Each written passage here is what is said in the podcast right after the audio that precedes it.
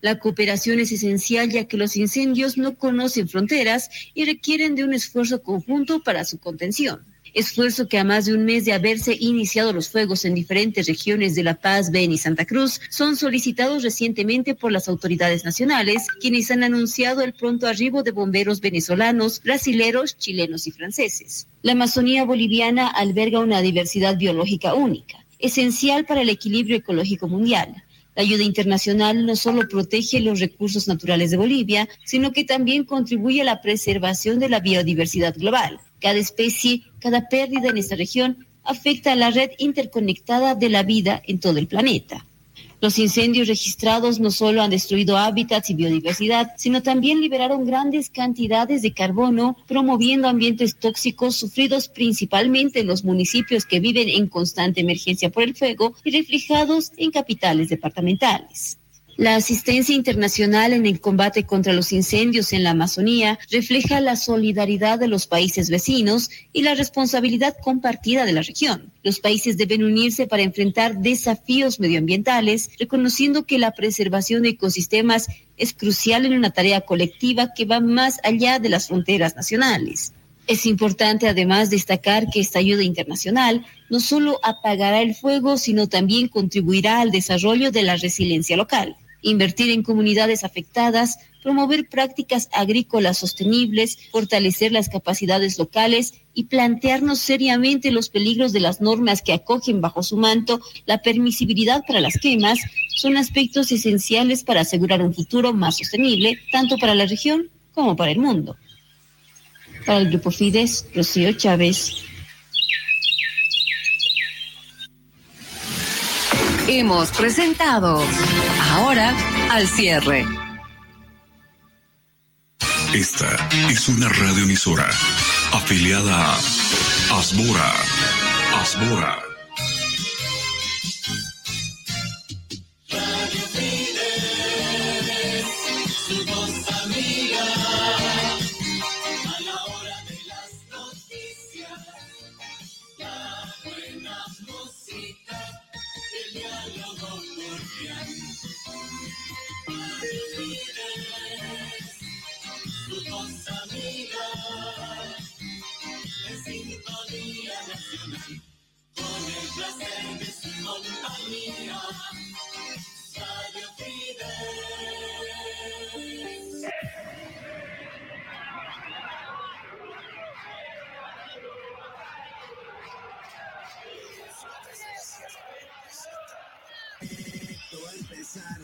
No muevo el día de aquí. Toda la emoción del deporte solamente aquí la vivirás. Jornadas deportivas, jornadas deportivas, jornadas deportivas,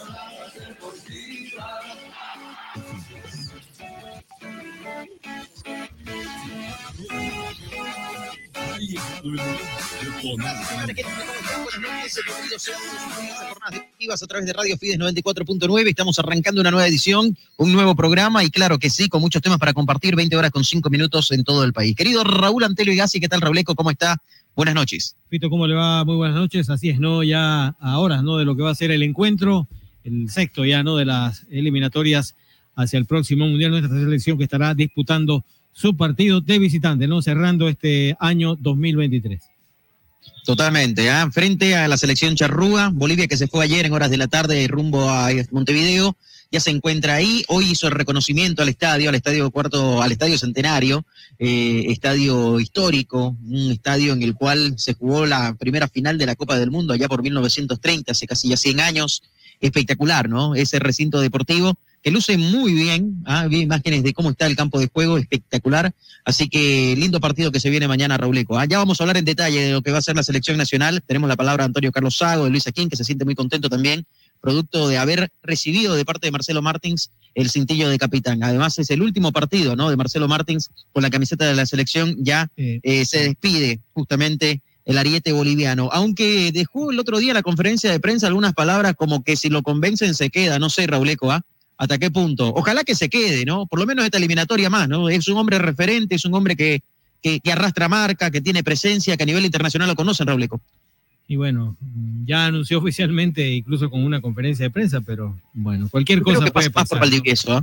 Yo creo que pasa más por Valdivieso. Cuando Valdivieso el 2016 para la Copa América Centenario fue el técnico, eh, él renunció a la selección, ¿se acuerda? Sí, correcto, correcto. Me parece que por ese lado va a ser muy difícil, ¿no? De que del lado de Martín, digamos, haya una eh, por ahí respuesta positiva, en este caso que él continúe todavía, ¿no? Pero bueno, no se sabe, ¿no? Porque como que dejaron abierta una, una puertita ahí, ¿no? Luego de que pasó todo el formalismo este de la conferencia de prensa y demás, pero al fin y al cabo no se sabe, ¿no? Esperaremos mañana qué sucede, ¿no?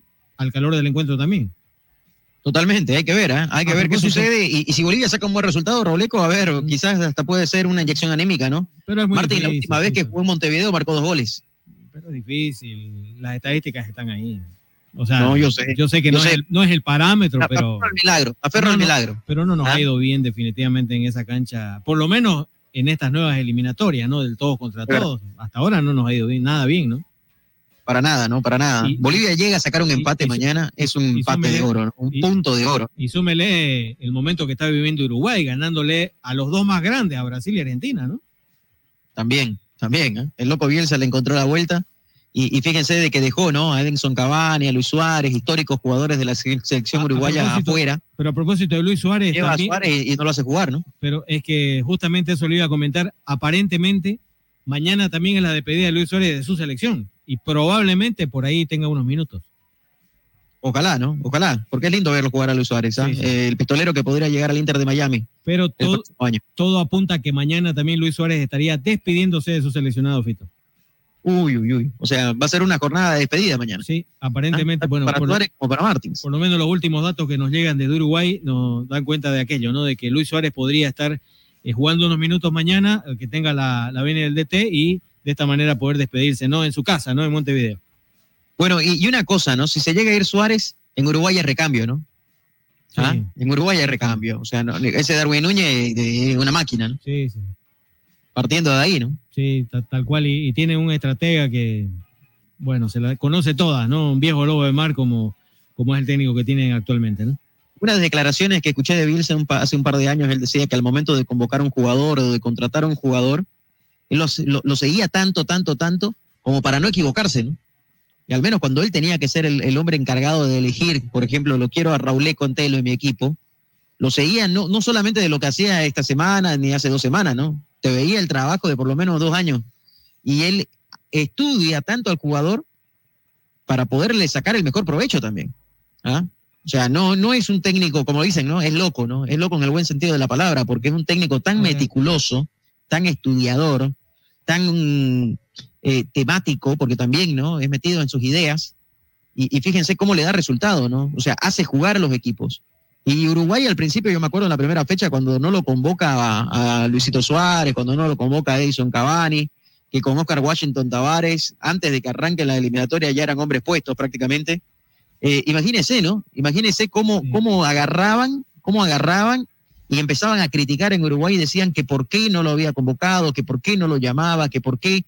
Y después los resultados le, dieron la razón, ¿no? Porque al momento, a ver, en cuatro o cinco fechas, Uruguay, si le llega a ganar a Bolivia y se da otro resultado porque juega Argentina y Brasil, ¿no? Si tropieza Argentina, puede pasar a ser líder porque tiene 13 puntos ya. Correcto. O sea, ganando mañana a Bolivia y que Argentina pierda con Brasil, el líder de las eliminatorias es Uruguay, Rauleco. Así es, totalmente, ¿no? Totalmente pasa a ser líder el conjunto uruguayo cerrando este, este año, ¿no? Y bueno, y a lo que usted hacía referencia de Bielsa, también no hay que eh, olvidarse de que Bielsa agarra eh, un trabajo de mucho tiempo, de mucha data, ¿no? Eh, lo que dejó Washington Tavares, que fueron 15 años, Fito, no hay que olvidar también de eso, más, más allá de, de lo... de Yo creo que la forma de cómo salió Oscar Washington Tavares también fue una forma dolorosa, ¿no? Para él más que todo. Y bueno, pero, pero eh, también ha dejado muchos frutos, ¿no? Y me parece que este recambio también tiene mucho que ver todo ese trabajo que, que fue estructurado, ¿no? En la época de Washington Tavares. Y, y, pero ¿sabe qué? Algo que hay que destacar de la Asociación Uruguaya de Fútbol es de que contrata un técnico que es caro, porque no es barato. Marcelo Bielsa no es un técnico barato. Debe estar rondando el millón de dólares al año, ¿no? Si no un poco más. Eh, y la verdad es que para ser un técnico caro, ellos apuestan en grande, pues.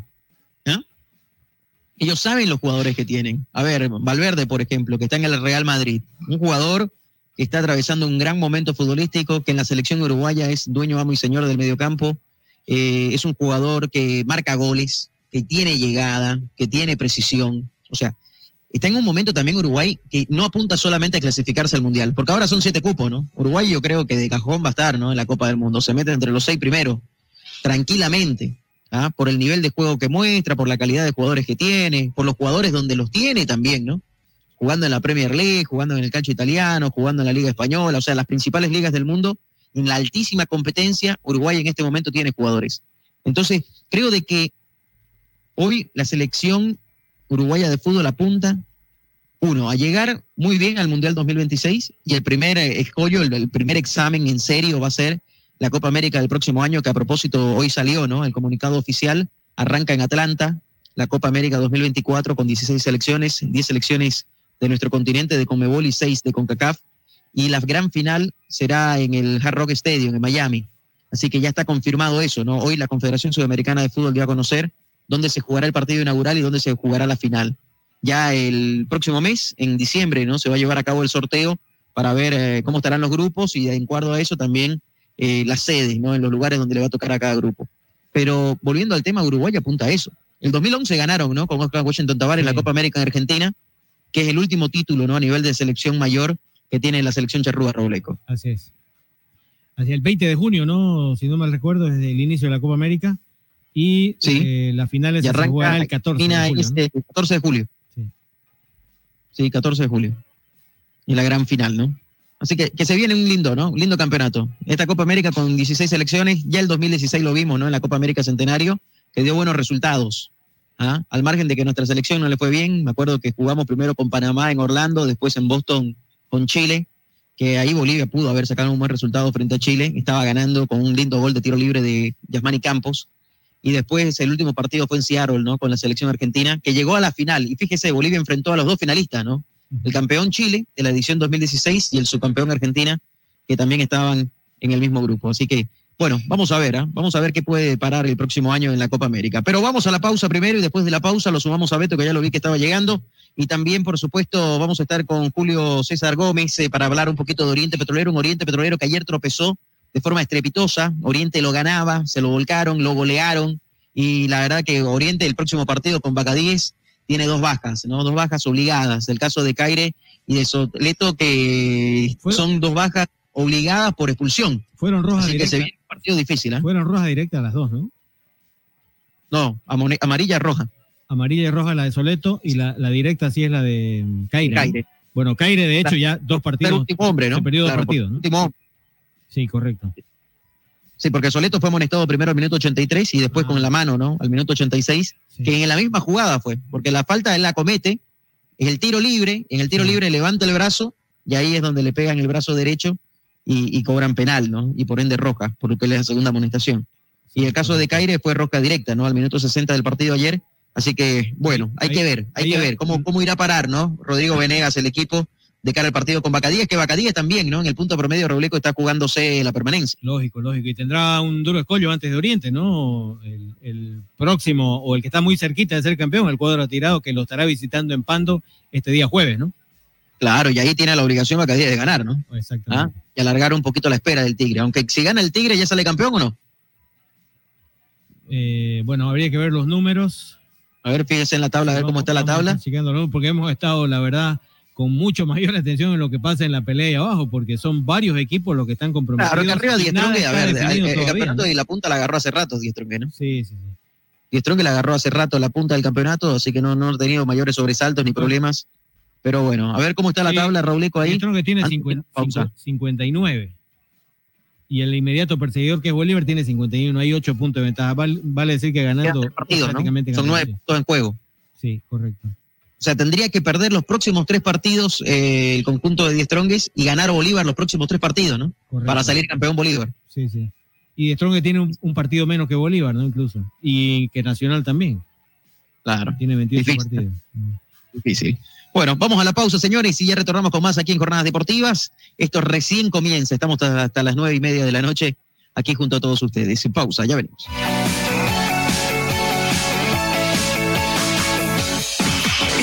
De vuelta para mantenerte bien informado.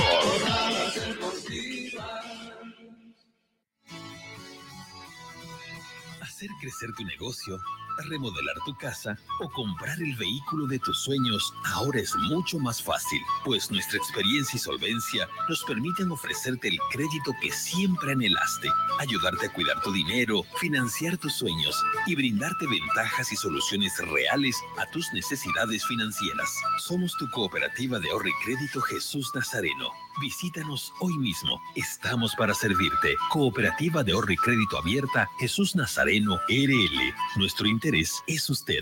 Esta entidad es supervisada por ASFI. Nos esmeramos en hacer de tu seguro una gran experiencia. Ayuda experta cuando la necesitas. Cómo tener un doctor en la familia. Asesoría médica telefónica las 24 horas del día. Tecnología a tu alcance. A través de nuestra aplicación Alianza Asistencia Móvil obtienes acceso a información de tus pólizas, cuotas pendientes, alertas de vigencias y acceso total a la red de proveedores de Alianza en cualquiera de sus ramos comerciales. Telemedicina habilitada los 365 días del año. Más de 700 mil asegurados. Alianza Seguros. Contigo por siempre. Estaba con la fiscalización y control de la Autoridad de Fiscalización y Control de Pensiones y Seguros, APS. El auténtico sabor del pollo a la brosted en el Sabrosón. Visítanos con la familia y amigos desde las 7 y 30 de la noche. Pollo a la broster Sabrosón. ¡Qué ricos que son!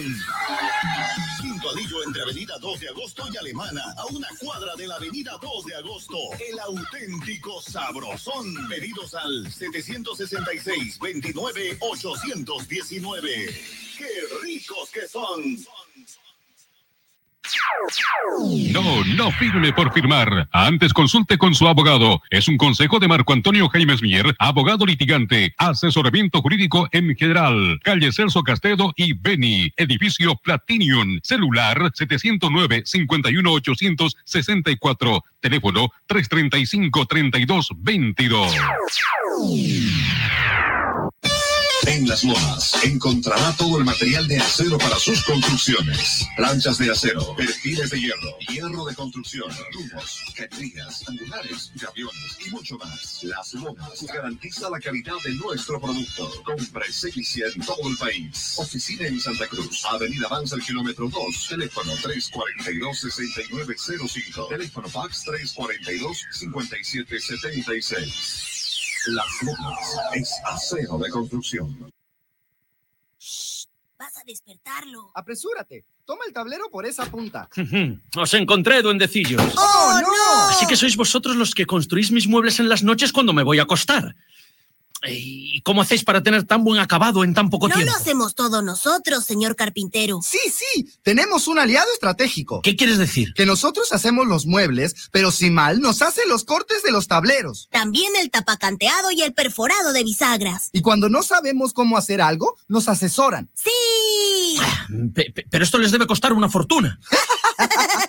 Los servicios de Cimal son gratis. ¿Qué esperas? Compra tus tableros en Cimal y obtén gratis los servicios de asesoramiento, corte, tapacanteado y perforado de bisagras. Cimal tiene calidad de leyenda. Haz tu pedido en nuestra agencia central al 348-9646. Cimal, excelencia en maderas.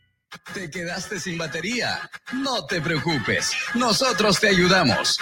Autofat, distribuidor de baterías. Atendemos emergencias, servicio de calidad garantizado, delivery súper rápido. Realizamos instalación y entrega de baterías. Trabajamos con todas las marcas de baterías como ser Toyo, Moura, Volta, Tora, entre otras. Autofat, Avenida Grigotá número 223, casi tercer anillo externo frente a IFFB. Si de batería se trata, contáctanos. WhatsApp 713-71-219. Encuéntranos también en Facebook e Instagram. Autofat, sabemos de batería. Todas las especialidades médicas con una atención cálida y profesional. Unidad de terapia con equipos de alta tecnología. Clínica Bilbao. Avenida Monseñor Santisteban, 482, diagonal al Center. Clínica Bilbao le devuelve su salud. En las Marías Panadería disfrutamos hacer el pan artesanal de masa madre. Saborea nuestro delicioso pan baguette, pan rústico, pan de tomate, como también nuestra línea integral de empanadas, pan molde, pan baguette, todo rico y sano. Y no olvides pedir nuestro delicioso budín de coco y avena sin gluten. Haz tu pedido con 24 horas de anticipación al 7500-5103. Es el 7500-5103. Estamos en Facebook, Instagram y TikTok. Las Marías Panadería Artesanal. Hacemos el mejor pan de masa madre. Las mega obras avanzan. El viaducto del Plan 3000 tiene un 59% de avance. El viaducto del Cuarto Anillo y Avenida Virgen de Cotoca ya avanzó un 25%. La doble vía del tercer anillo entre Avenida Mutualista y Cristo Redentor ya cuenta con un 90% concluido. Santa Cruz de la Sierra avanza, porque las mega obras no se detienen. Gestión Johnny Fernández Alcalde. Jornadas deportivas. 35 años. Grupo Fide Satelital transmite desde calle Mercado número 457 en Santa Cruz de la Sierra. Y ya estamos de vuelta para mantenerte bien informado.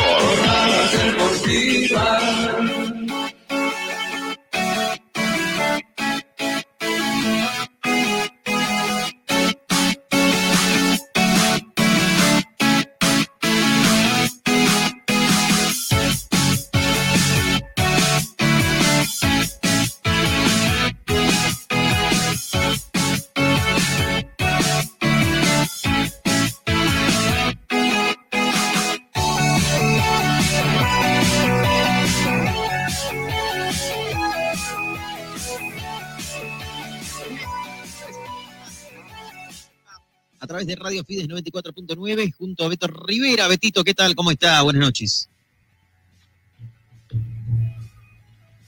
¿Cómo está, Betito?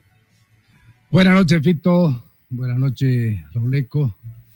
Y buenas noches a toda la afición deportiva que nos sigue a través de 94.9. Bueno, momento de hablar de Oriente Petrolero, este Oriente Petrolero que ayer no pudo sacar un buen resultado, comenzó ganando el equipo refinero y terminó cayendo por tres goles contra uno. Complicado, ¿no? En la parte baja de la tabla de posiciones, tendrá que enfrentar después a Bacadíes. Pero este Oriente que, le cuesta, ¿no? Y sobre todo irresponsabilidad de los jugadores en la forma de cómo se hacen expulsar, ¿no? Tanto Caire como Soleto, Beto, que ya en el próximo partido Venega no podrá contar con ellos. Bueno, yo creo que hay, esto tiene un problema de raíz, ¿no? Eh, hay un descontento total con la dirigencia, por las mentiras, ¿no? Por, lo, por las promesas, por las falsas promesas. Se le debe ya, creo que cuarto mes ya el que, no sé, creo que es cuarto mes, ¿no, Rauleco? Sí, ya va, va para el cuarto, digamos. Va para el O sea, cuarto. Se cumplió el Entonces, tercero, no días atrás. eh, le dijeron que el sábado le iban a pagar, pero la plata no apareció. Al final no, no, no se sabe, me parece que no, no, no le han cancelado. ¿no? les han cancelado. Entonces, yo Sí, creo siguen que las deudas, ¿no? Sí, sí. La, la, la mentira es lo que más un ser humano más, más le molesta, ¿no? Entonces, yo creo que la cosa va por ahí, porque yo incluso a los jugadores, a Caire, por ejemplo, Dorrego, jugadores que, que demostraron ser un, eh, refuerzos, pero cualquier equipo que Beto, hay una sumatoria de, de muchas situaciones también, ¿no? más allá, más allá del tema económico, yo sé que es, es bien Eso es delicado, digamos, Eso, eso es lo primordial. claro, bien ¿no? sensible, bien delicado. Hay una, hay una mole- se crea Pero- una molestia ahí. Claro, pero el de- tema, el, por ejemplo, el tema de las lesiones. Es, es terrible la enfermería que ha sido Oriente Petrolero y la, y la suspensión de jugadores, como ayer, por ejemplo, Fito bien lo remarcaba, dos jugadores que, bueno, eh, uno que estaba supliendo, que es Soleto en este caso, que estuvo supliendo en los últimos partidos, y Caire, ¿no? Que eh, se, se venía convirtiendo nuevamente en ese jugador que por ahí le estaba dando ese sostén. Eh, sabemos la, la envergadura que tiene este jugador de ponerse el equipo al hombro, más allá que sabemos que no está al 100%, pero es importantísimo, ¿no? Y, bueno, ayer, lógico, ayer se va directo. Y- Yo insisto, insisto en algo, ¿no? Eh, si vos este, cumplís con tu, con tu plantel, hay una concentración más eh, noble por parte de, de tu trabajador. Entonces no le mintás, decirle la verdad. Mira, no tengo, a final de año te vamos a pagar todo junto, no sé, pero no le estés mintiendo de sábado en sábado. o de partido en partido. Con lo que recaudemos ahora, eso pasa en todos los clubes. Y sé, sé que en Oriente hay molestia por esa situación, ¿ya? Que no está ajeno a, a- a- a ningún club. Entonces, eh, creo que por ahí va el tema.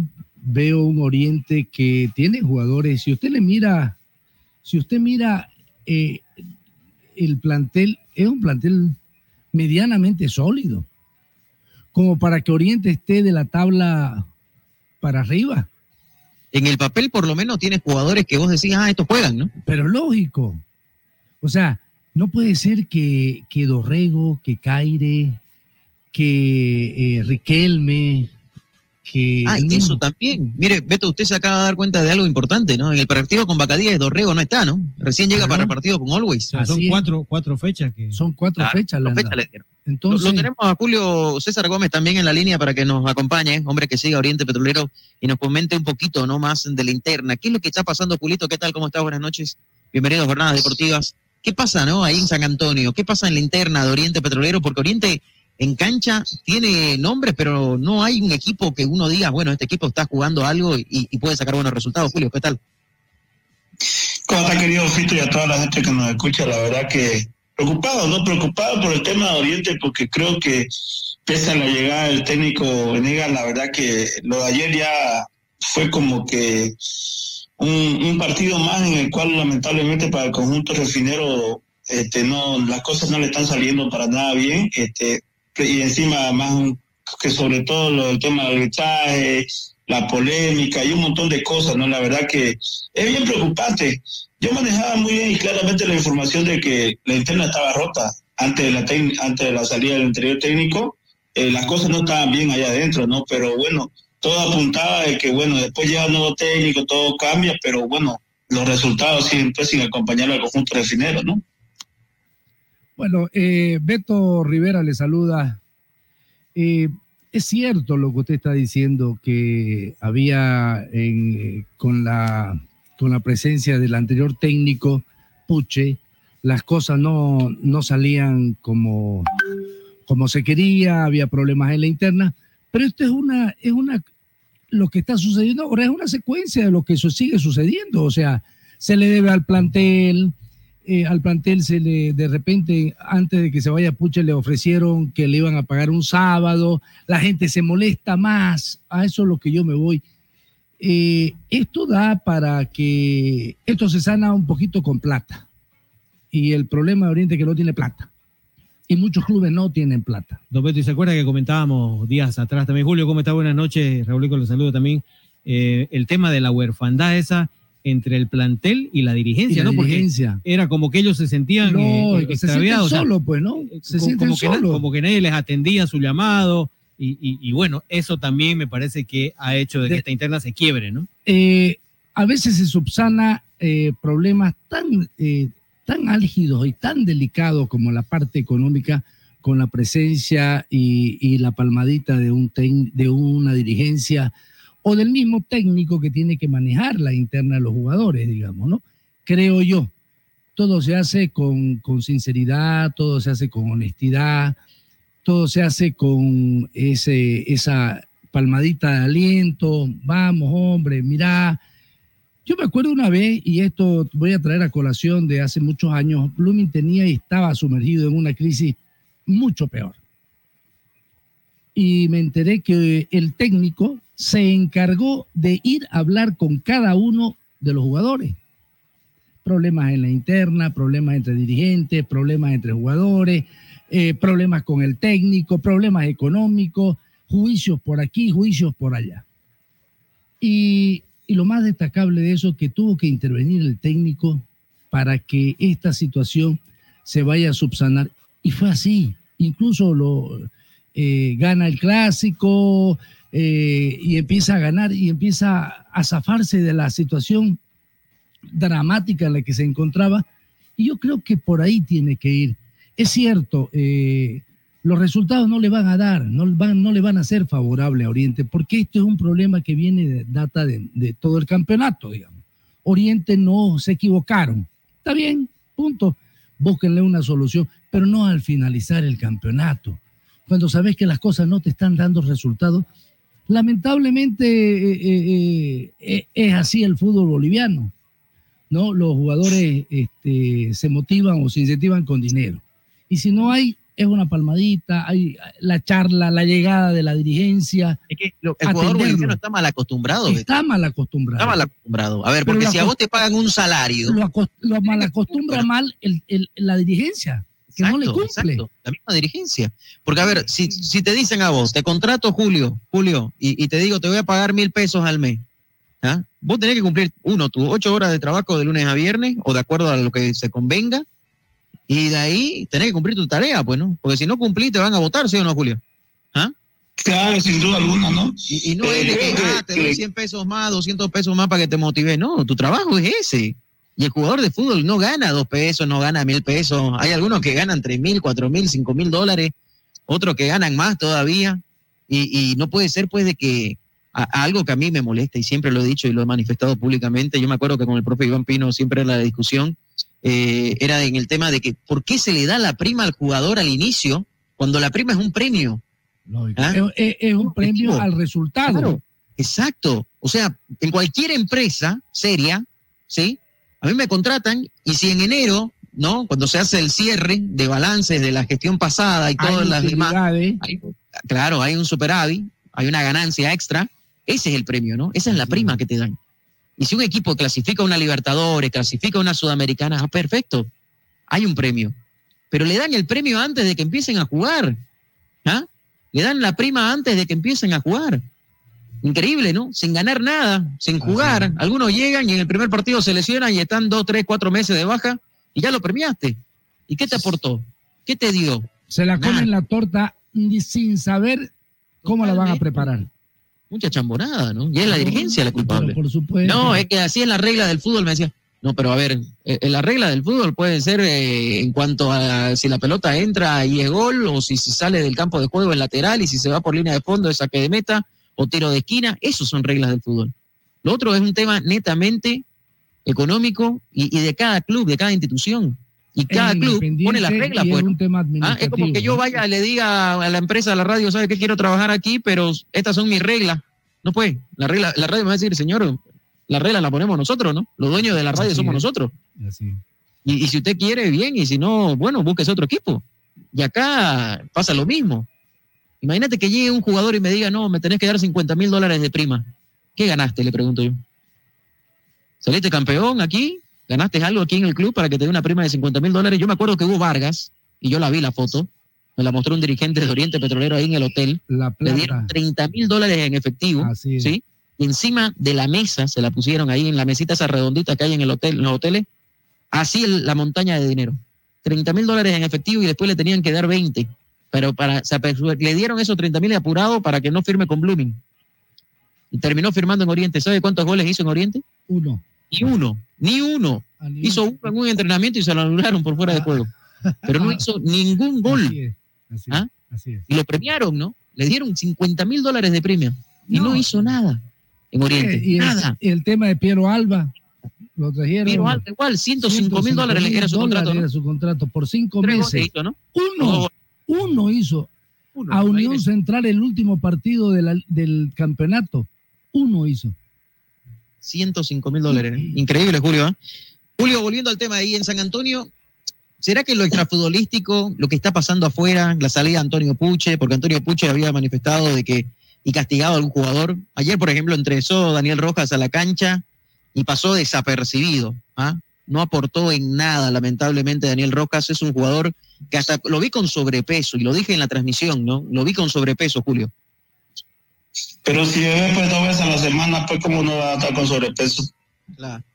Yo, yo, yo, yo sigo con esa, lamentablemente creo que ahí en Oriente la- las cosas bien no, no están, digamos, porque creo que el actuar de Ronald Reagan no ha sido el adecuado, porque a ver, esto no es de ahora, yo te hablo de hace, hace cuánto, querido Fito, de que yo, yo manejaba esa información, e incluso cuando el señor Ronald Reagan sale a hablar y a decir de que era mentira, de ahí de la interna misma me dijeron que me, lo, me lo recontra reconfirmaron, digamos, de que ya lo estaban solamente tapando por, por el tema de que eh, se trata de Dani Rojas, que es capitán, que es uno de los referentes. Y bueno, ahora ustedes mismos se dan cuenta, digamos, en, los resultados y en el rendimiento, no es el mismo Dani Rojas hace tiempo. ya.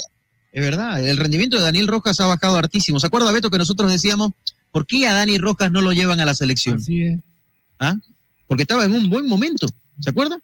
En ese tiempo estaba Daniel Rojas jugando muy bien, con mucha entrega, con mucha garra, subía, marcaba, anotaba goles, bajaba, recuperaba pelotas, metía la pierna. O sea, era un hombre que se mostraba en, jugaba parece libre, ¿no? Porque jugaba a veces arriba, abajo, al medio, en todos lados. Y, y sin ningún problema, ¿no? Y con un resto físico, con un aguante, con una garra impresionante. Y nosotros decíamos, este chico merece estar en la selección. Pero en los últimos partidos se pinchó el globo, Beto. Así es. Este, lamentablemente un jugador que de gran valía que tenía Oriente Petrolero, yo creo que responsabilidad absoluta es cabalmente la crisis en la que está sumergida Oriente Petrolero y que no puede cumplir, ¿no? Hay jugadores, eh, cabalmente los jugadores líderes son los jugadores rebeldes.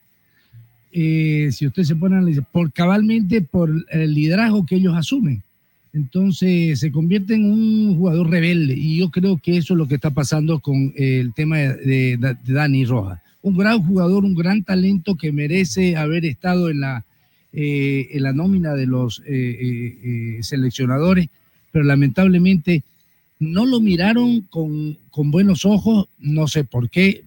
Bueno, yo más o menos me imagino por qué, ¿ya? Este, pero no lo miraron con buenos ojos. Y un jugador que por falta del cumplimiento en la parte económica, yo creo que se ha vuelto más rebelde eh, eh, eh, en Oriente, ¿no? Entonces, ese es el motivo para que su rendimiento también vaya decayendo.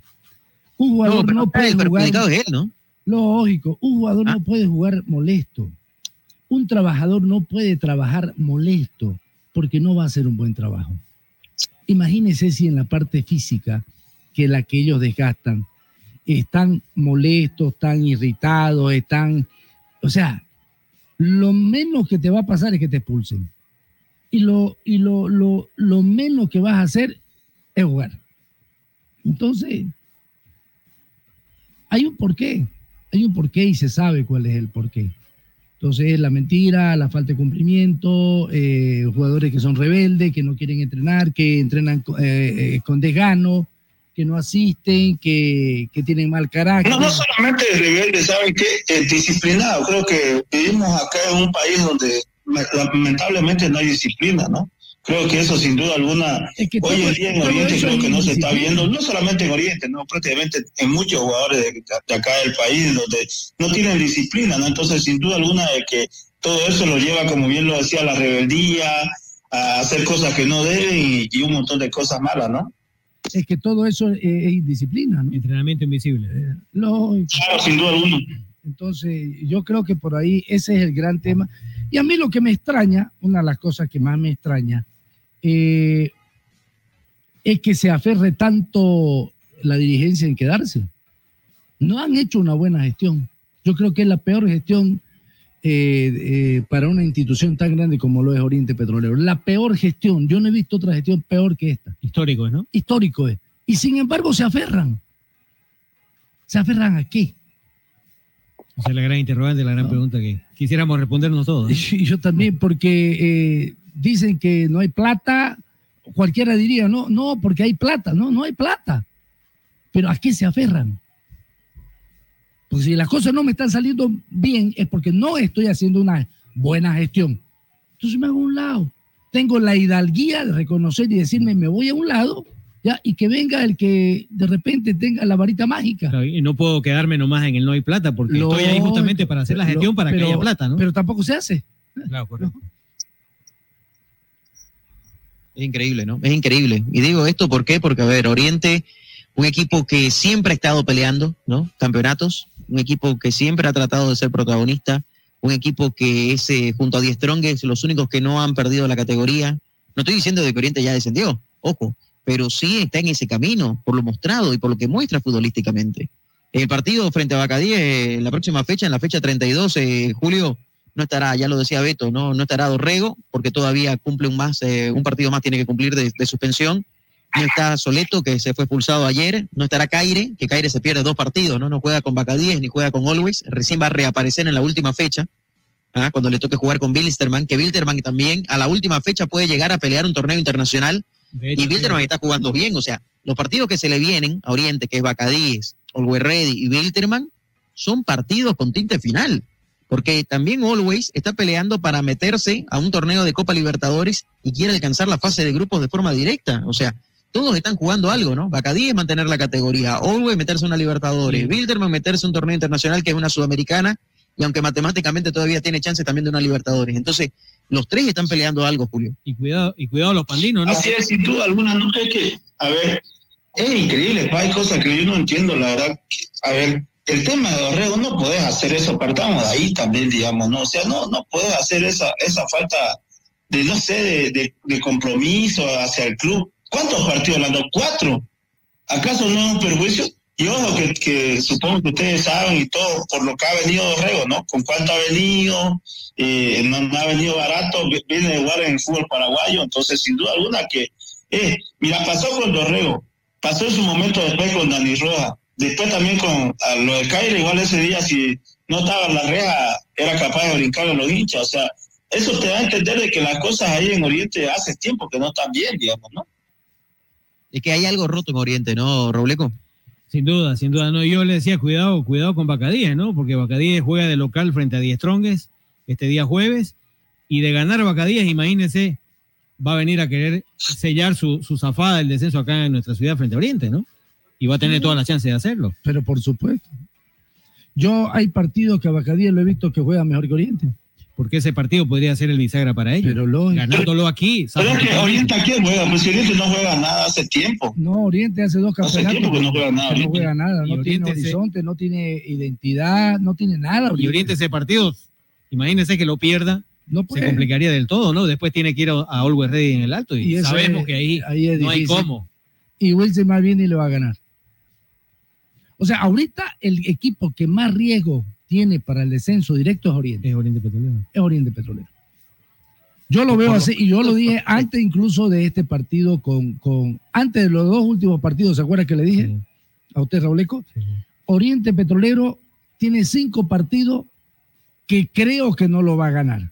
Yo no sé cómo lo ganó el de, Y el se, de y se acuerda que decíamos, ¿no? Lo más Aurora lo ganó jodido el va a ser frente justamente el que se jugó ayer y el que viene con Bacadíes. Van a ser los más jodidos. Así es. Y, y- y son los más jodidos. Por ejemplo, el partido de ayer era ganable. Si y la Oriente, cosa que Oriente tiene más baja, ¿no? si Oriente haya Claro, jugado sumado a eso, algo, Claro, eso ya es. algo, eh, sacar, ya, uno, sacarse un empate, ya. Pudo haber sacado un empate, ¿ya? Pero era ganable. Sí, porque el momento del quiebre es la jugada de Soleto al penal. Así es. El partido está De empatado. ahí, este, de ahí eh, el partido de acá, Oriente habi- habiendo sacado un, un- un triunfo, un empate en Trinidad, venía hasta con más entusiasmo a Claro, lo que enfrentarse. dice Fito sobre lo llovido mojado, ¿no? No. Porque no se contaba con las dos expulsiones más de ayer, pues, ¿no? Son tres bajas importantísimas.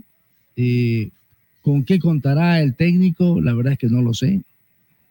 Eh, ojalá que lo- la alternativa con la que cuente sea mejor que con lo que estaba contando, porque no contaba bien ni con Sotel, eh, eh, Soleto, no contaba bien ni con Caire, no contaba bien ni con, ni con el otro. Entonces, que vengan esas, tres, esas tres alternativas, se rajen pa- pa- para tener una mejor presentación. No por seguir hablando de Amaño, de Amaño, Fito, Julio y, y Don Beto, pero la jugada de Soleto mm, ¿no les llama algo la atención? No solo la de Soleto, el penal. ¿Sabe que todo genera susceptibilidades? esa, digamos, en ese momento del partido, porque Soleto es el que hace la falta, como bien me hacía recuerdo Fito, yo sinceramente no me acordaba, y después hace la mano, o sea, el, el mismo jugador, digamos.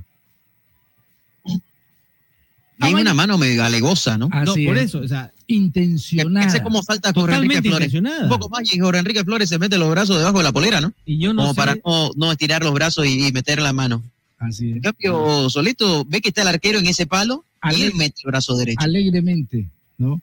La jugada, y, y- y el tema del amaño de, de partido no, no se ha cortado. Eh, el partido con Guavirá y Stronger, esa la de Roca, el saltito, Ahora- en vez de rechazarle a la pelota, es muy susceptible teniendo en cuenta el momento económico que el mismo Oriente vive, ¿no? No sé. No. O sea, yo la dejo picando ahí porque no sé. O sea, Todo genera poderosamente ¿no? Todo genera susceptibilidad, por supuesto. Porque también a la fecha, a ver, la Federación Boliviana de Fútbol tampoco no ha mostrado que, ah, ¿Qué mira, ha se sancionó ahí. Tiró ¿Qué la piedra y después escondió la mano, ¿no? Olvídese, Fito, si- ya, ya dijimos eso, olvídese, no va a haber nada. No va a haber nada. Esto más bien parece todo armado, lo- todo el show La- que la- hubo. lamentablemente la dirigencia eh, eh, eh, es sucia, no todos, pero la mayoría. Es sucia porque no ha tenido la dignidad de levantar la voz y decir, bueno, señores, eh, que se interesen porque esto se aclare, que se interesen para limpiar el fútbol, que se interesen para saber realmente con quiénes son los jugadores, porque imagínate, si son jugadores que van a jugar por una cuestión de dinero, ya extra futbolista, eh, futbolístico, imagínate si lo contratas después, o sea, te va a perjudicar un equipo. El mismo dirigente tiene que ser el interesado para que esto se aclare y no hay uno que haya levantado voz. Entonces, Nada. A, pro- a propósito de temas económicos, la Federación Boliviana de Fútbol aún no arregló ¿no? con el técnico saliente Gustavo Costa. Le debe. Tiene que pagar un buen dinero. Dicen que no hay plata, pero, pero, a mí me llama mucho la atención que el presidente de la Asociación Cruceña de Fútbol de acá de nosotros dice que ha habido superávit y que la federación tiene superávit en, en- en todos los partidos que ha jugado, los amistosos y los que se han llevado a cabo en la Ciudad de La Paz. por supuesto. Entonces, ¿cómo dicen, que, ¿cómo dicen que no hay plata para pagarle al señor Costa? Si dice que hay superávit, ya tendrían que haberlo liquidado, ¿no? ¿O no es así?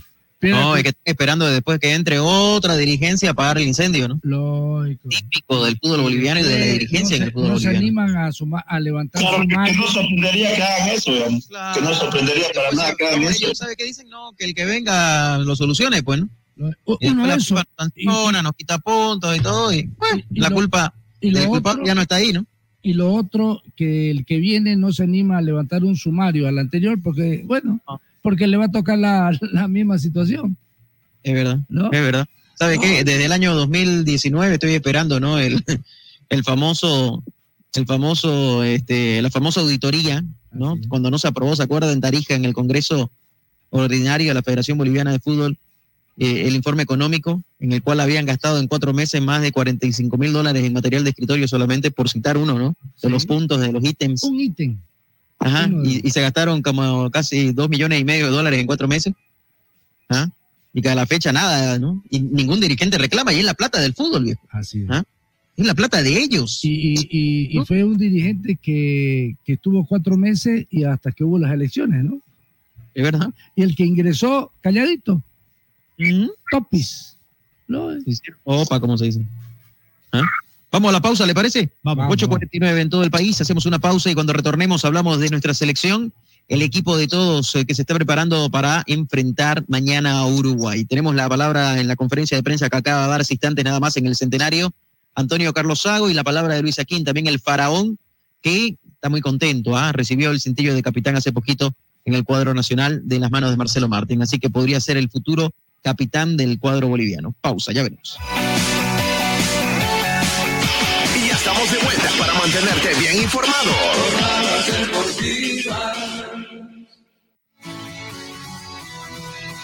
Hacer crecer tu negocio, remodelar tu casa o comprar el vehículo de tus sueños ahora es mucho más fácil, pues nuestra experiencia y solvencia nos permiten ofrecerte el crédito que siempre anhelaste, ayudarte a cuidar tu dinero, financiar tus sueños y brindarte ventajas y soluciones reales a tus necesidades financieras. Somos tu cooperativa de ahorro y crédito Jesús Nazareno. Visítanos hoy mismo. Estamos para servirte. Cooperativa de ahorro y crédito abierta Jesús Nazareno RL. Nuestro interés es usted.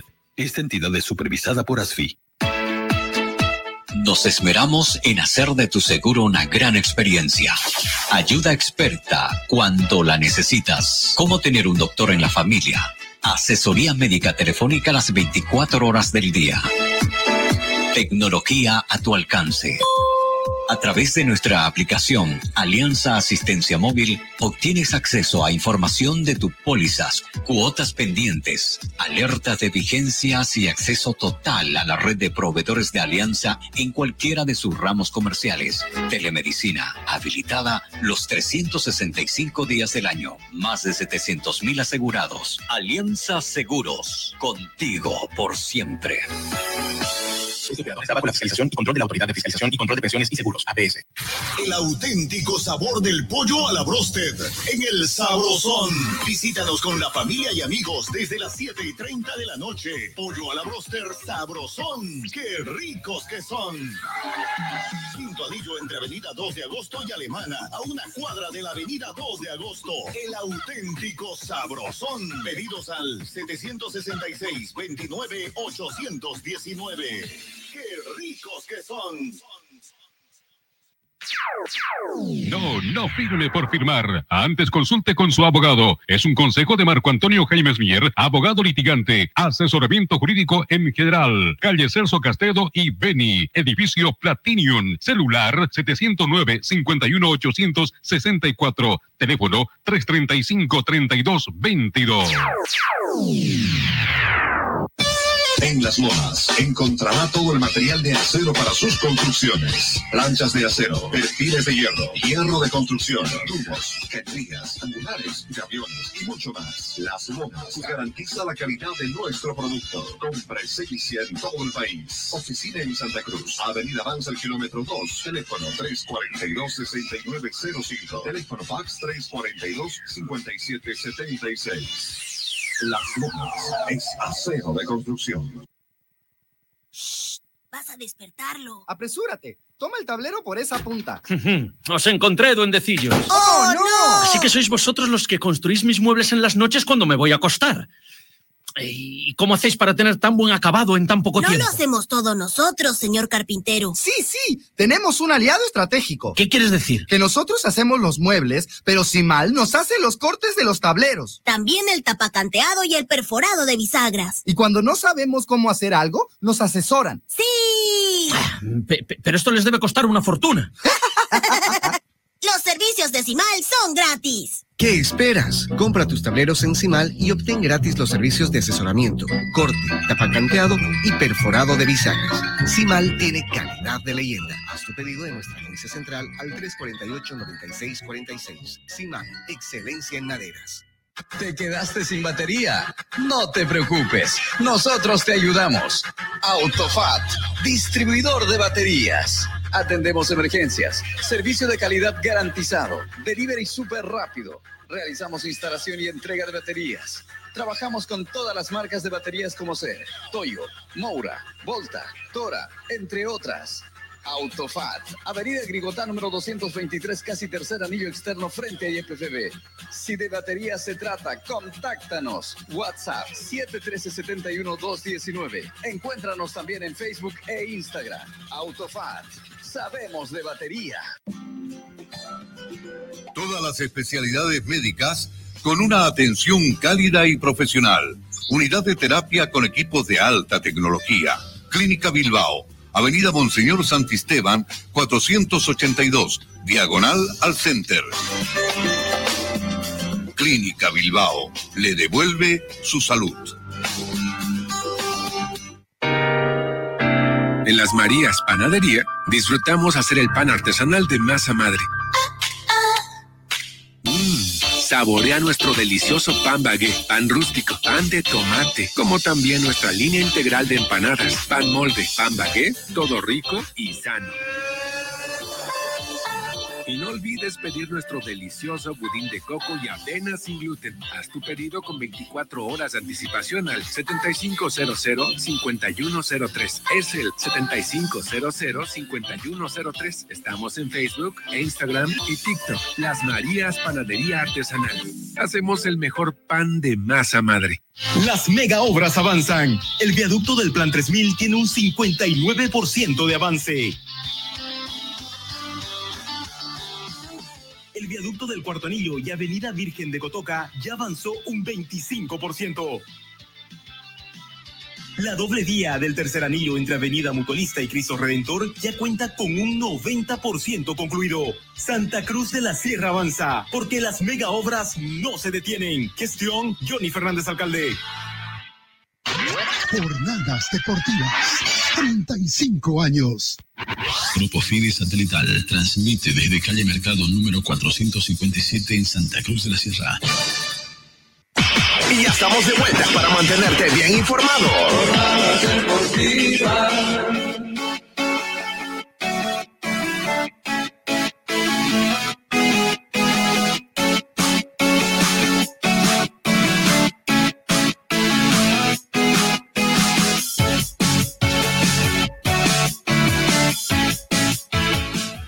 Señoras y señores, seguimos con más acá en Jornadas Deportivas, 20 horas con 57 minutos en todo el país. Mañana la invitación está hecha, a partir de las 18.30 estaremos en el aire, Dios mediante, en la antesala lo que va a ser el partido de nuestra selección eh, frente a Uruguay. Mañana juega la verde de todos, frente al combinado Charrúa. En instantes nada más vamos a escuchar la palabra de Antonio Carlos Sago, material que acaba de llegar justamente desde Montevideo, porque es en la previa. De lo que va a ser este compromiso. Un partido interesante se viene, Julio, y con la necesidad de tratar de seguir en esa racha, ¿no? Difícil partido, por supuesto, hay que ser consciente, ¿no? Uruguay viene de ganar a Argentina, le ganó en estas eliminatorias a Brasil. Mañana, si llega a ganar Uruguay y tropieza Argentina, el nuevo líder de las eliminatorias sería la selección del Loco Bielsa, Julio.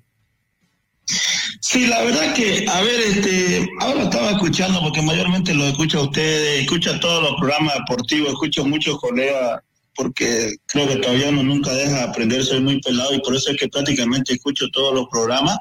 Y ahora escuchaba un programa deportivo el cual decía la verdad, a ver, le ganamos a Perú, pero ¿qué ha cambiado? Pues no. Yo creo que mañana, independientemente de todo, ojalá que obviamente como cualquier boliviano y todo lo que ustedes quieran, quisiéramos que no vaya bien. Pero a ver, yo creo que mañana volver a nuestra realidad, lamentablemente. Eh, es complicado. Mira, mira, yo tuve la oportunidad de ver ese partido completo que jugó la selección uruguaya frente a y están, están, la verdad que estamos muy, pero muy lejos. Es increíble. Un nivel excepcional de ese partido, la verdad, espectacular lo de, lo de Uruguay y creo que, a ver, lamentablemente mañana vamos a volver a, a nuestra realidad, a nuestra realidad que estamos hace tiempo, venimos dije trabajando, pero lamentablemente creo que mañana es muy complicado que podamos podamos mínimo sacar un empate, ¿no? Es, muy complicado, Fito, viéndonos la realidad, lo que, lo que hoy en día vive en el país y nuestro nivel, nuestras canchas, el arbitraje, el tema de amaño. Mirá, a mí lo de Soleto ayer me dejó mucha duda, la verdad. Creo que fue muy, muy notorio y, concuerdo mucho con lo que decían hace rato, la verdad que es complicado, ¿no? Este, es algo que por ahí no se puede comprobar, pero creo que a medida que van pasando los partidos te da para pensar muchas cosas y la verdad que es, muy complicado, es complicado mañana la, visita que tiene la selección, lamentablemente, frente a un Uruguay, ¿no? No, es difícil, es muy difícil. Por el momento que viene Uruguay, es cierto. Yo creo de que Bolivia, a ver, podría ser que cambie hasta el sistema, ¿no? Porque estamos acostumbrados que cuando jugamos de visitante nos defendemos. Y, mañana también va a ser un partido para defenderse. Además, Bolivia, eh, Uruguay tiene jugadores que son bastante rápidos, ¿no? El caso de Arauco, por ejemplo, que el otro día le marcó un gol a Argentina es un defensor que tiene llegada y que tiene gol, Julio. ¿ah? Entonces, eh, ahí también hay que cuidarse, ¿no? No solamente de los hombres de medio campo ni de los delanteros, sino también hasta los defensores. No, claro, sin duda alguna, Arango, pues es con mucha llegada, vieron ese gol, digamos. Yo, yo incluso eso, eso decía, estaba viendo con un amigo, la pelota que le ganan a Molina, no sé, yo no recuerdo, pero la verdad me, ponía a pensar diez mil veces todo. No recuerdo haber visto a un jugador boliviano que pelee la forma en la que la peleó el uruguayo para ganarle a Molina y tirarle de centro para que Araujo haga el gol. O sea, es increíble la, la, presión en que sea. Iban 85 minutos y Federico Valverde seguía jugando como si tuviera la media hora, o sea, no, no se notaba que estaba cansado ni nada. Eh, o sea, es increíble el nivel que, que tiene. Fíjate qué equipos están, pues, ¿no? Los hombres que estamos nombrando. El caso de Araujo juega en Barcelona, el caso de, de Valverde juega en el Real Madrid. Entrenan a otro nivel, trabajan a otro nivel, juegan a otro nivel, eh, compiten, ¿no? Tanto en el fútbol español como en la Champions, que es a otro nivel. Entonces, eh, también hay la diferencia, ¿no? Los jugadores que tiene hoy por hoy, Beto, la, la selección de, de Uruguay, son hombres que, tienen ya hasta nombre propio, ¿no? Valverde, Araujo, el mismo Núñez, que, hizo un buen partido el otro día también frente a Argentina. O sea, jugadores desequilibrantes, con llegada, con fuerza, y creo que también poco a poco Bielsa Beto le va dando esa mística otra vez, ¿no? La garra charrúa empieza a sobresalir otra vez de la mano de, Loco Bielsa. Así es, eh, a mí me gustó mucho el planteamiento, ese ha sido un planteamiento táctico eh, netamente de Loco Bielsa.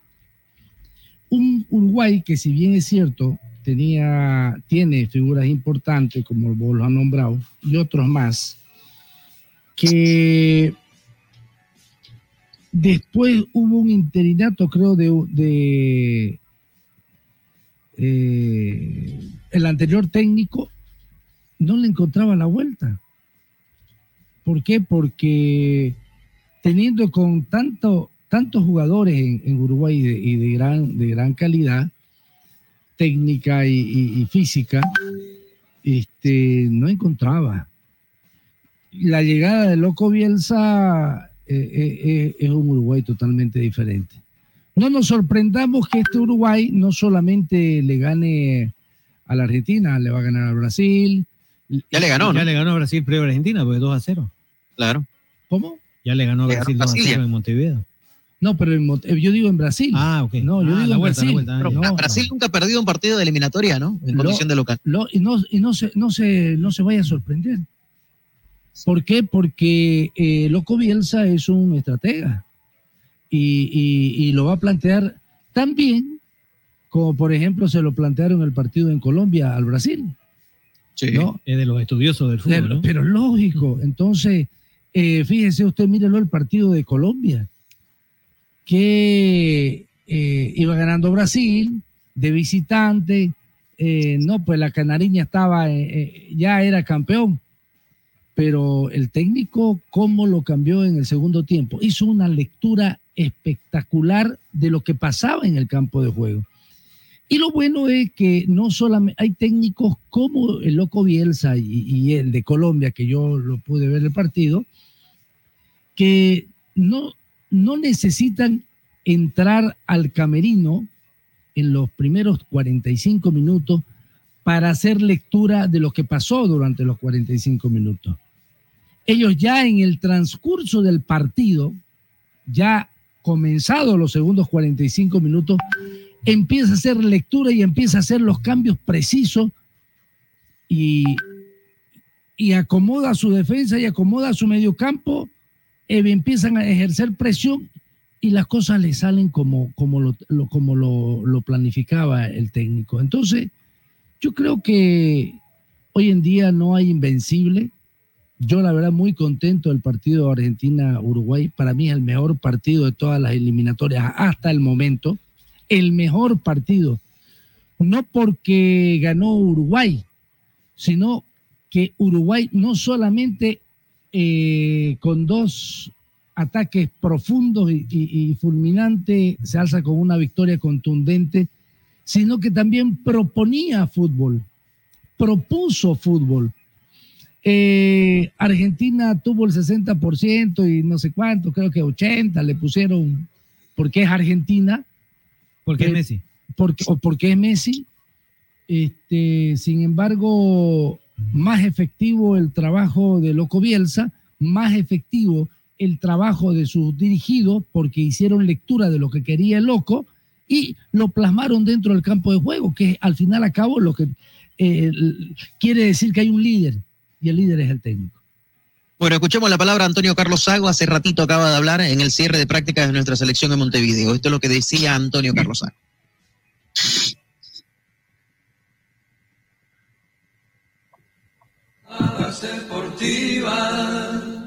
Sí, sí, la verdad que es, es muy bonito sentir el cariño de toda la gente y la verdad que agradecido, ¿no? Esperamos hacer un... Sí, nosotros también estamos ansiosos ¿no? para, para este partido porque es un partido importante contra una grande selección. Para mí la, la, la sensación ahí de, la, de las eliminatorias. Es un partido muy difícil, muy complicado, pero tenemos que, jugar, tenemos que competir. Yo creo que eh, las cosas están cambiando. Eh, conseguimos la primera victoria ante Perú en casa y ahora tenemos que hacer eh, un buen trabajo aquí en Uruguay para que, para que podamos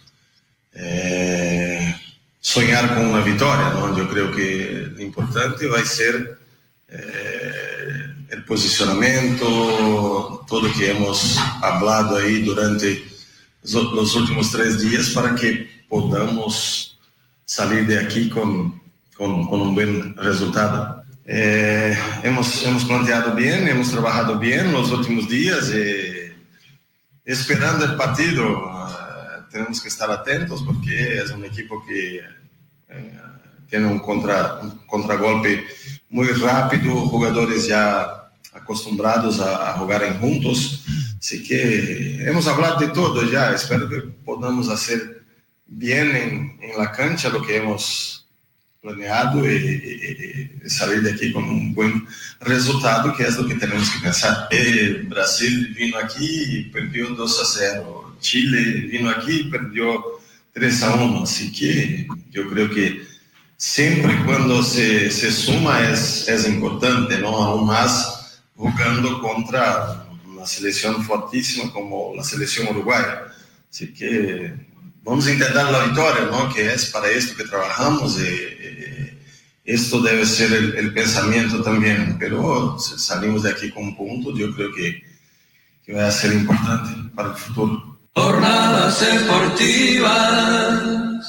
Bien, ahí estaba la palabra, ¿no? De Algo Sago. que yo no estoy de acuerdo es, dice, la Uruguay la sensación de estas eliminatorias. La sensación fue Bolivia, que no juega nada Y gana. y gana. y ganó. E- Esa es sensación. Esa es la sensación. Uruguay es un equipo.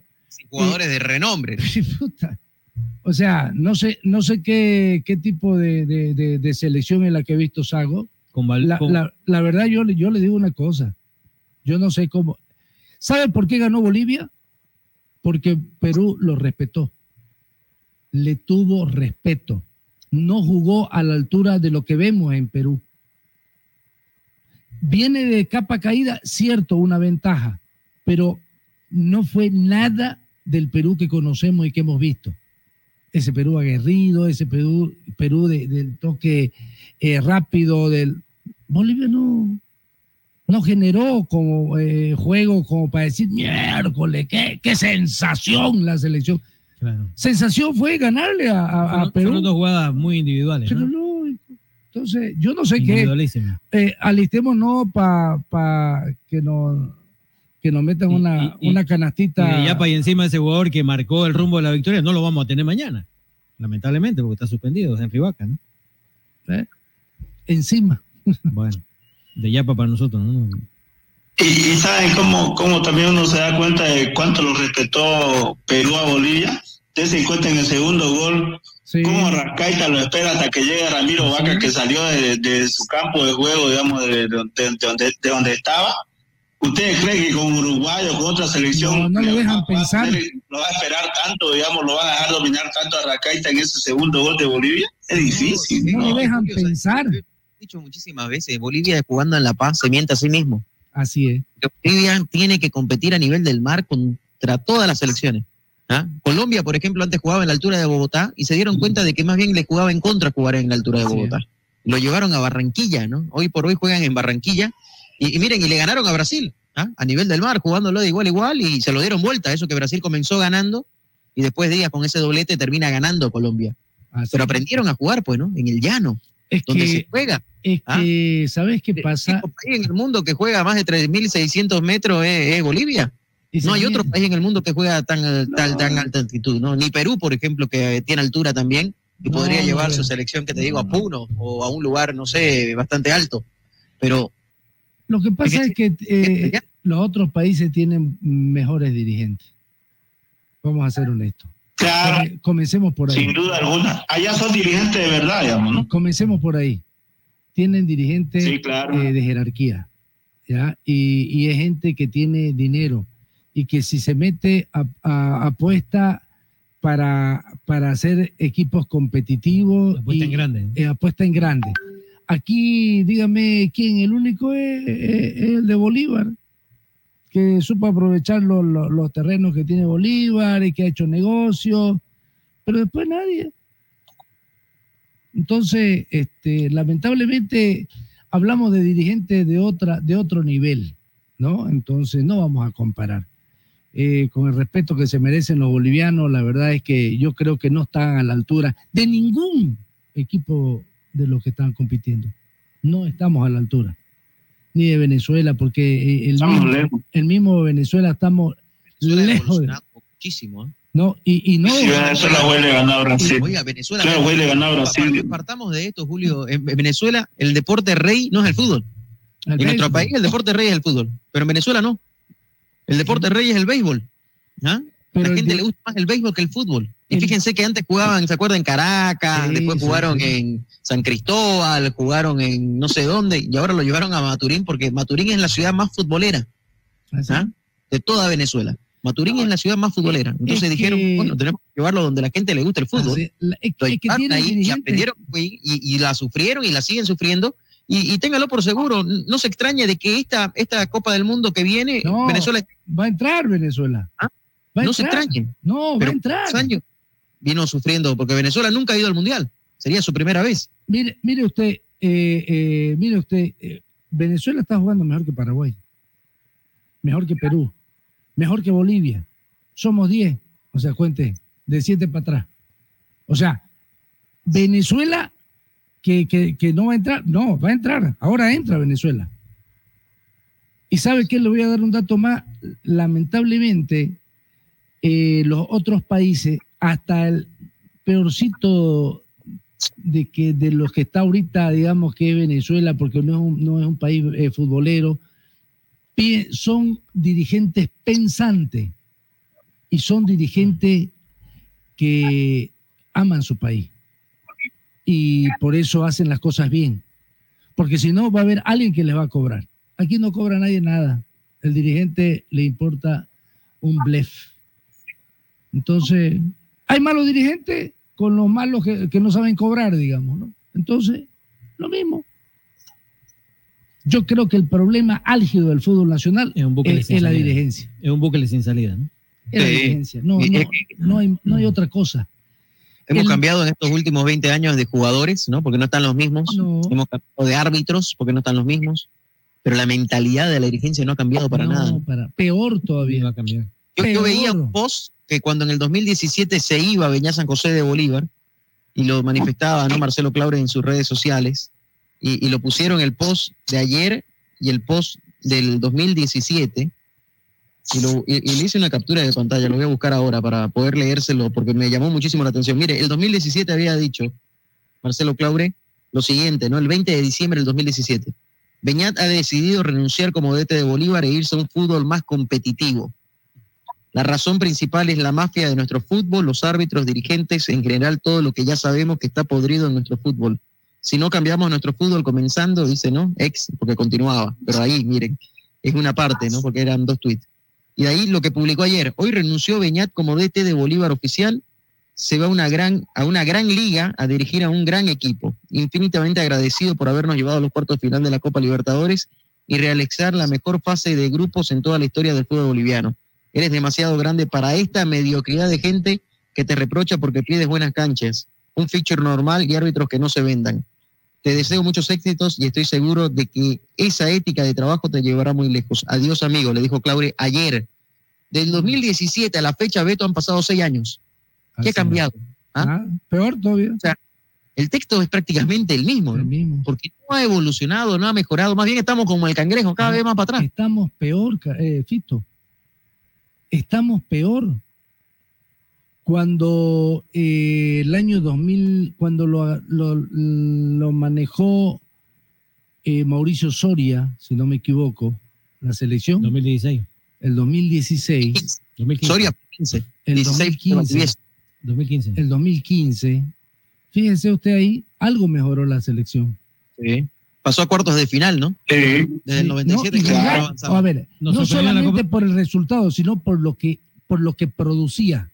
Sí. No le voy a decir que era eh, Argentina o Brasil, pero se tenía una, ide- una identidad de juego, Te daba otra sensación. ¿no? Sí, esa es la verdad. Había una identidad de juego, Había una exactamente. identidad de juego. Y, Claro. y- y tuvo que venir el, el- el gran dirigente que tiene el fútbol nacional, el señor eh, Costa, y para sacarlo por una por un problema externo al fútbol. Un tema que hasta ahora no se supo, ¿no? Pareciera que también fue todo armado. No, fue armado, fue justamente armado. para que sea la detonante de la Así salida. es, ¿no? para traer a su amigo, digamos, ¿no? Al fue. vendehumo. Sí, sí. El Y señor Salinas. no, no, no fue, fue lo- ¿quién lo sacó a, a- El señor Salinas lo Salinas- trajo al señor Vendehumo que usted dice. No, pero esa fue la primera vez, pues. Pero fue cuando salió Soria. Ah, bueno. Entonces fue ese vendehumo y después vino otro vendehumo como es, los dos vendehumo. Justamente en la asunción de Salinas. Cuando asume Salinas, lo primero que hace es No, la el presidente, el presidente de, de la Federación Boliviana de Fútbol cuando llega a Valdivieso después de la salida de Soria era López. ¿Se acuerdan de López? Sí, ¿Escuchaban sí. bien? Cochabambino. Él fue el presidente para la Copa América Centenario. Sí, pero ¿quién lo saca a... a quién lo- Salina llega en 2018 o 2019 llega Salina. Ya, pero ¿quién lo sacó a... No se olvida que cuando sale Carlos Chávez, pasaron como cuatro o cinco presidentes, ¿no? entre, entre- interinos y más o menos uno- oficiales. Uno de ellos eh, que se tiró 45 cua- 45 mil dólares en papeles. Papeles de escritorio, ¿no? De Eh, Era la gestión de Ortega, Marco Ortega, de Real Potosí. Exactamente. Ese. El famosito. Más de dos millones de dólares, ¿no? Se, se gastaron en esa, en esa gestión de cuatro meses. Cuatro meses, dos millones de dólares, maminga. Ay, ¿no? Bueno, eh, Raulico, Kevin Ortega, ¿no? ¿Es el árbitro para mañana? Sí, es peruano, ¿no? Lo mismo que el del, el del Bar será Diego Aro, también del Perú. ¿Y hay algunos antecedentes de este partido? Justamente lo que comentábamos hace un momento al inicio del programa, ¿no? Que la estadística, bueno, no es nada favorable para nosotros en esa cancha en Montevideo. De los últimos eh, 11 enfrentamientos eh, como local de Uruguay ante nuestra selección, la única vez que eh, no se quedaron con el triunfo fue un empate que se registró, ¿sabe cuándo? El año 1977, donde nuestra selección empató con dos a- por 2 a 2. Después han sido 10 derrotas consecutivas, ¿no? Hasta ahora. Y Uy, recuerdo un partido entre esas derrotas, la eliminatoria a, Italia 90, no sé si don, don Beto se debe acordar también, teníamos al, Chichi, al maestro Chichi Romero, estaba Álvaro Peña, jovencito. ¿no? De mundial. Estuvimos, estuvimos ahí, si le hacíamos un gol más a Uruguay, entrábamos nosotros, porque Así empatando es. ese partido estábamos en Italia 90. Así es. Uruguay terminó apretando, pidiendo la hora en ese partido, Así es. porque lo tuvimos metido en su misma cancha, ¿no? Pero finalmente 2 a 1 perdimos, no pudimos, por un gol, por un gol ir al Mundial Eh, en esa oportunidad. Y, y en esa, en esa oportunidad, como El cañonero Pérez por izquierda, también un equipazo tenía Bolivia el año 89, don ¿Qué Beto. equipo? no? Tenía identidad. Sí, sí. Después del 93 creo que ese es uno de los mejores que hemos tenido. ¿no? Y esa, y esa selección del 89 que merecía estar en Italia 90. ¿no? Totalmente, totalmente hizo una gran eliminatoria.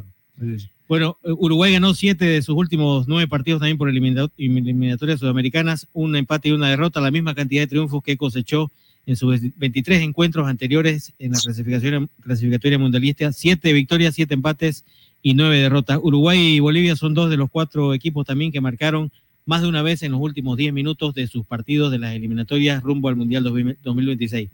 Dos igual que Brasil y uno eh, y, Venezuela.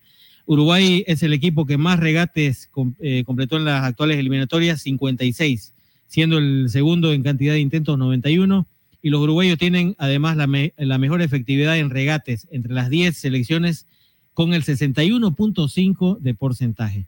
Apenas dos jugadores de Bolivia participaron de las cinco fechas de las actuales eliminatorias, Marcelo Martins y Guillermo Vizcarra. Es Bueno, el, es el menor número, es el menor número a propósito entre las 10 selecciones, ¿no? La- Oiga, le doy un dato. cambiaban los equipos, ¿no? Cambiaban los dato. equipos, hacían rotar jugadores, y hasta que lo encuentren. A ver, vamos a ver, ¿no? Vamos a ver mañana a ver si, llega a la sexta fecha, ¿no? Bueno, Vizcarra y Martín yo creo que está, ¿no? Porque usted lo tiene el posible 11 también, Robleco. Sí, sí, están ellos en el posible 11, justamente Guillermo Vizcarra en la portería, eh, José Sagredo, Roberto Carlos Fernández, Jairo Quinteros, Luis Aquín, Jaime Rascaita, Miguel Tercero, Leonel Justiniano, Ramiro Vaca, Calmero eh, Algarañaz y Marcelo Martín. Me llama la atención lo de Algarañaz, ¿no? Que Sí. Medina ¿Será que no está. No está Medina. No, está como lateral derecho Quintero, ¿no? Sí. Llega a jugar así Bolivia, sería lateral izquierdo Sagredo. No, Roberto Carlos Fernández. Roberto Carlos. Los centrales serían Sagredo Aquín y Jairo Quintero, lateral derecho. Correcto. ¿Ah? ¿Será que se anima a jugar eh, mañana con una línea de cuatro en el fondo otra vez? Sí. Ojalá, ¿no? Sí, igual vamos a perder, dirían algunos. Hay que animar. ¿Ah? Oiga, ¿Sí o no? le, doy, le doy un dato que me han pasado hace un rato.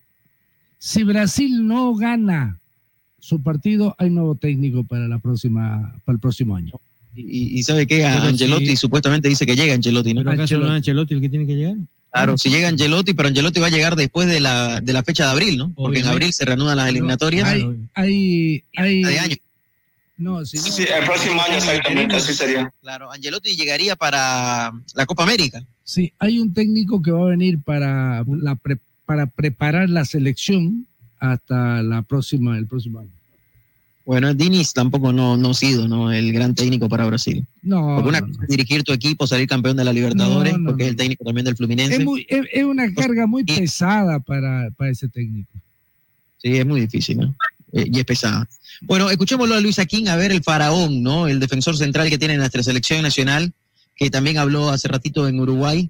Eh, él se siente muy contento, hay que mencionarlo. La verdad de que se vio, ¿no? Cuando hubo el cambio, salió Marcelo Martins, ingresó Cairo, ahí Reynoso en todo caso, y después el cintillo de capitán se lo pasaron justamente a él. Escuchemos lo que decía, a ver, el faraón asistentes.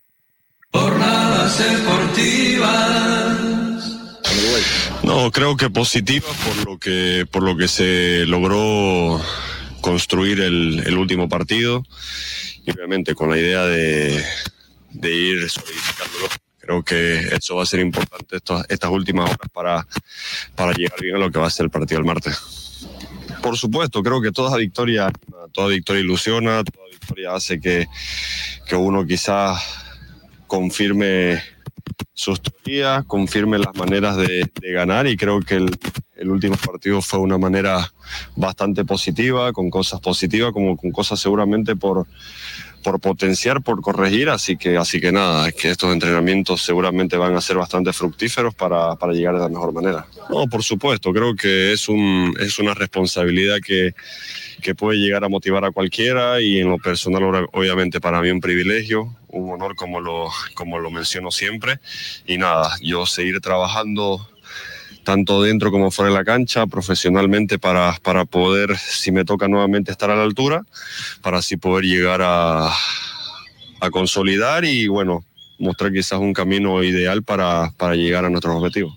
No, a ver, creo que todos sabemos que Uruguay potencialmente tiene una selección bastante, bastante fuerte, físicamente bastante poderosa igual y nada, nosotros tenemos que, que hacer nuestro partido, creo que el partido con Argentina fue fiel reflejo de lo que son ellos, pero nada, nosotros enfocar en lo nuestro, enfocar en lo que venimos trabajando para llegar de la mejor manera. Jornadas deportivas.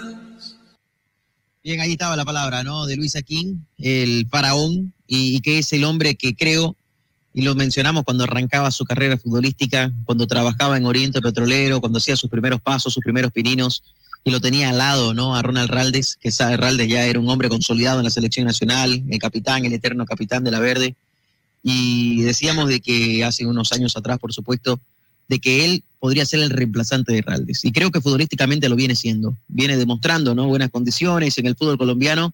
Eh, fíjense cómo, ¿no? Después de haberse truncado, porque tendría que haber llegado a Blooming en calidad de préstamo, y Blooming al no poder habilitarlo, como dice el dicho, ¿no? Julio, Beto, Rauleco, no hay mal que por bien no venga.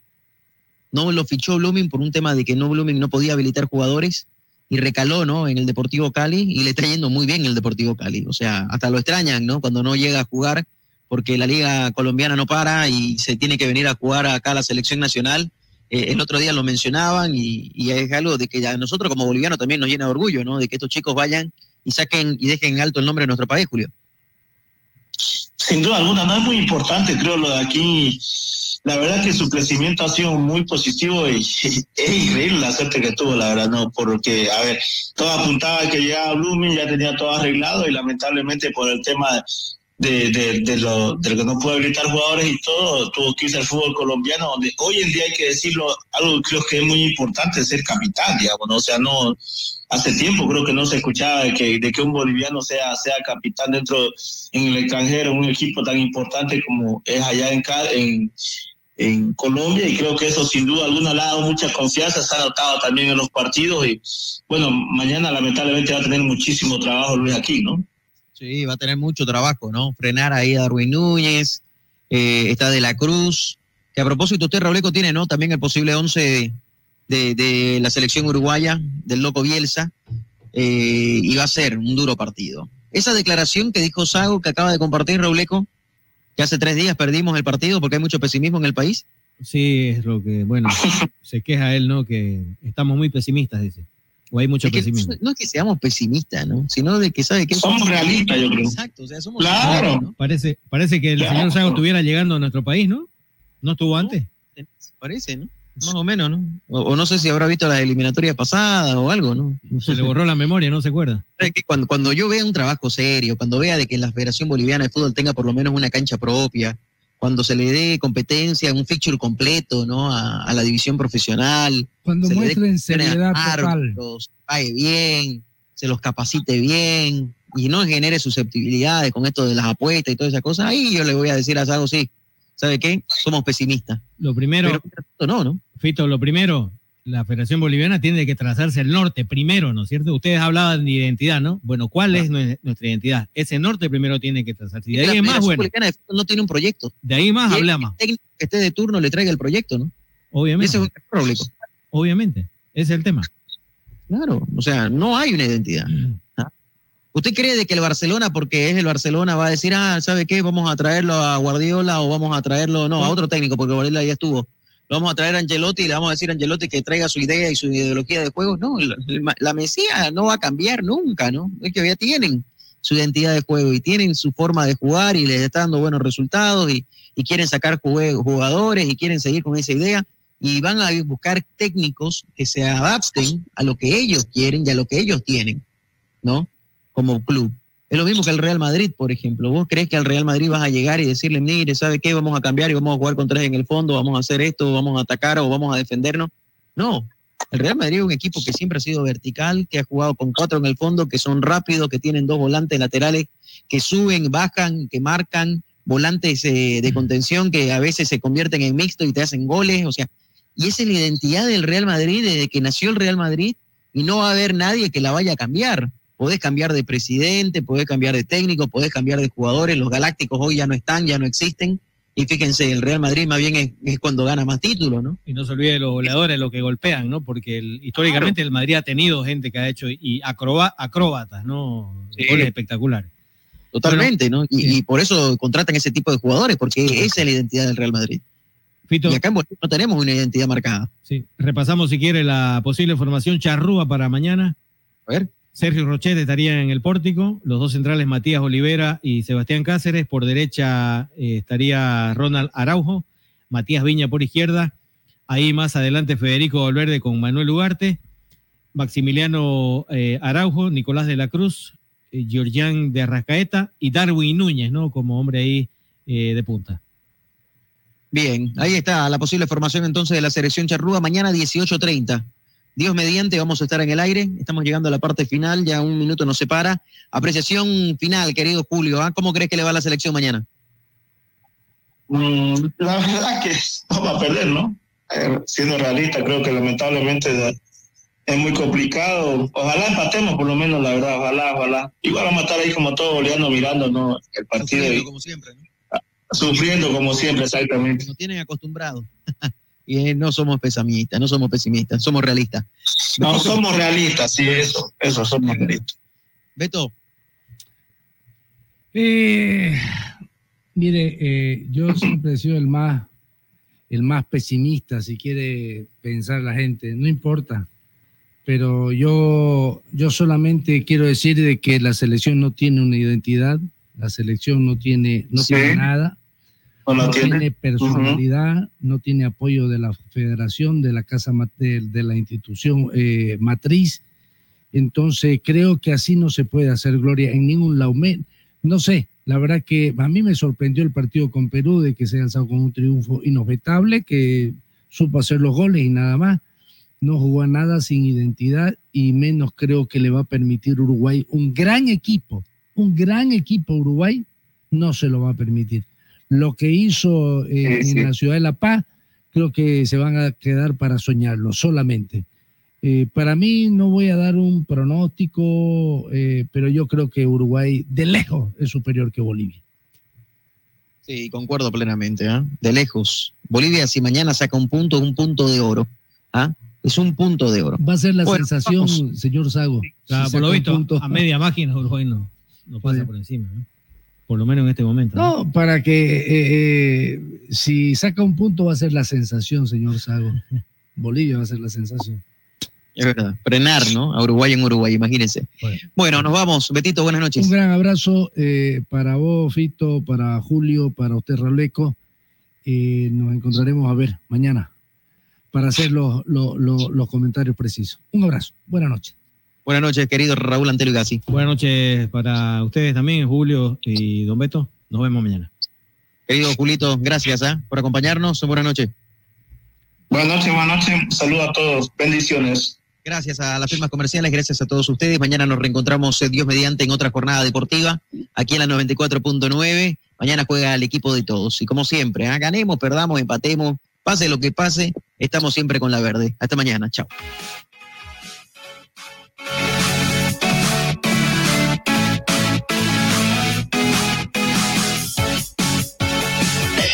Acabó. Producciones de la Sierra presentó toda la emoción del deporte. Solamente que la vivirás. Jornadas deportivas. Jornadas deportivas. Jornadas deportivas. Jornadas deportivas. Es la radio. 94.9